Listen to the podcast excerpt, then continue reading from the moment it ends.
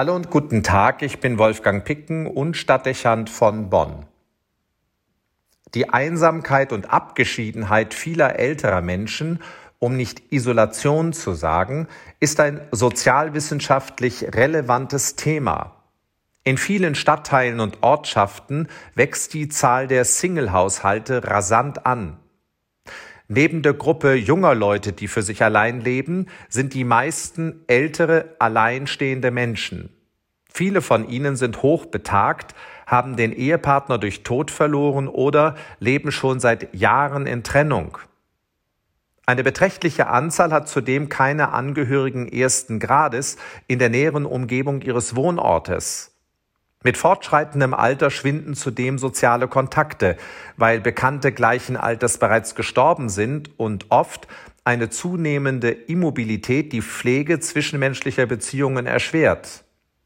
Es kommt immer häufiger zu einer weitgehenden Isolation, bei der gelegentliche Begegnungen beim Spazierengehen oder beim Einkaufen zur einzigen Ablenkung werden.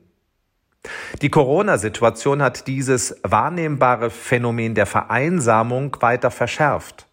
Die Angst vor Infektion hat die Wohnungen alter Menschen in nicht wenigen Fällen zu einer Art von Kloster oder, wenn man so will, auch Gefängniszelle werden lassen. Zutage tritt damit verstärkt ein Prozess, den wir als extreme Individualisierung beschreiben können. Selbst gewählt oder auferlegt – die Tendenz zu Single-Haushalten ist auffallend und sie bringt erhebliche Probleme mit sich. Menschen leben losgelöst von Familienverbänden oder funktionierenden sozialen Netzwerken. Einsamkeit, Antriebsmüdigkeit und Depression sind gerne die Folgen. Eine Krankheit wird schnell zum Versorgungsproblem. Überhaupt alt oder krank sein wird zum erheblichen Kostenfaktor, wenn jede Hilfestellung und Dienstleistung bezahlt werden muss. Kaum verwunderlich, dass die Altersarmut deutlich ansteigt. Sozialwissenschaftler und Städteplaner stehen vor nennenswerten Problemen. Wie lässt sich eine Gesellschaft organisieren, auch am Ende in ihr einen Sozialstaat finanzieren, wenn die gesellschaftlichen Subsysteme wie Ehe und Familie kaum mehr existieren und gelebte Solidarität und Nachbarschaft ausfallen? Nachbarschaftsprojekte, Mehrgenerationenwohnen und Wohngemeinschaftsmodelle werden dem modellhaft entgegengestellt, vermögen aber die Wucht des Problems kaum abzumildern. Zunehmend wird offensichtlich, was lange Zeit als bekanntes Gesetz galt, aber aus politischen Gründen verworfen wurde.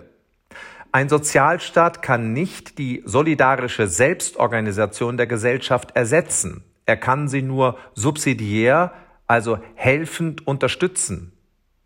Anderenfalls wird das soziale System unbezahlbar, was wir bereits an vielen Stellen erleben. Auf lange Sicht sind soziale Leistungen dann auch kaum mehr organisierbar. Den quantitativen Notwendigkeiten steht eine zu geringe Zahl von Angeboten gegenüber. Stichwort Fachkräftemangel. Das System dürfte unweigerlich kollabieren. Damit wird neu erkennbar, welche existenzielle Bedeutung verlässliche soziale Bindungen auch zwischen den Generationen besitzen. Sie gewährleisten soziale Sicherheit und schützen vor Einsamkeit und Isolation. Diese uralte Erkenntnis steht einer ungebrochenen Begeisterung für den Individualismus entgegen.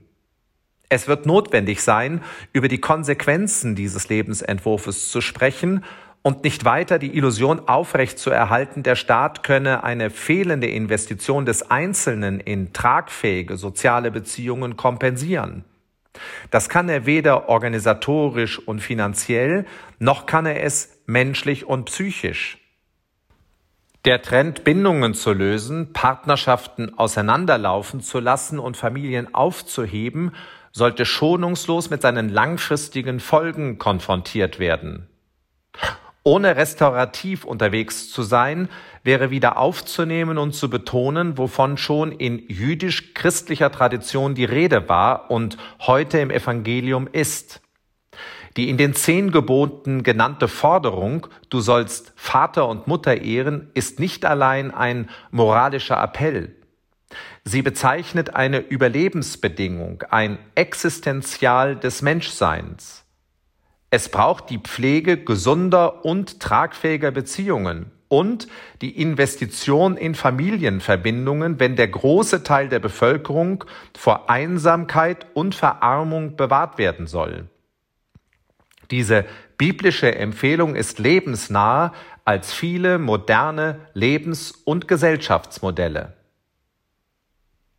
Wolfgang Picken für den Podcast Spitzen aus Kirche und Politik.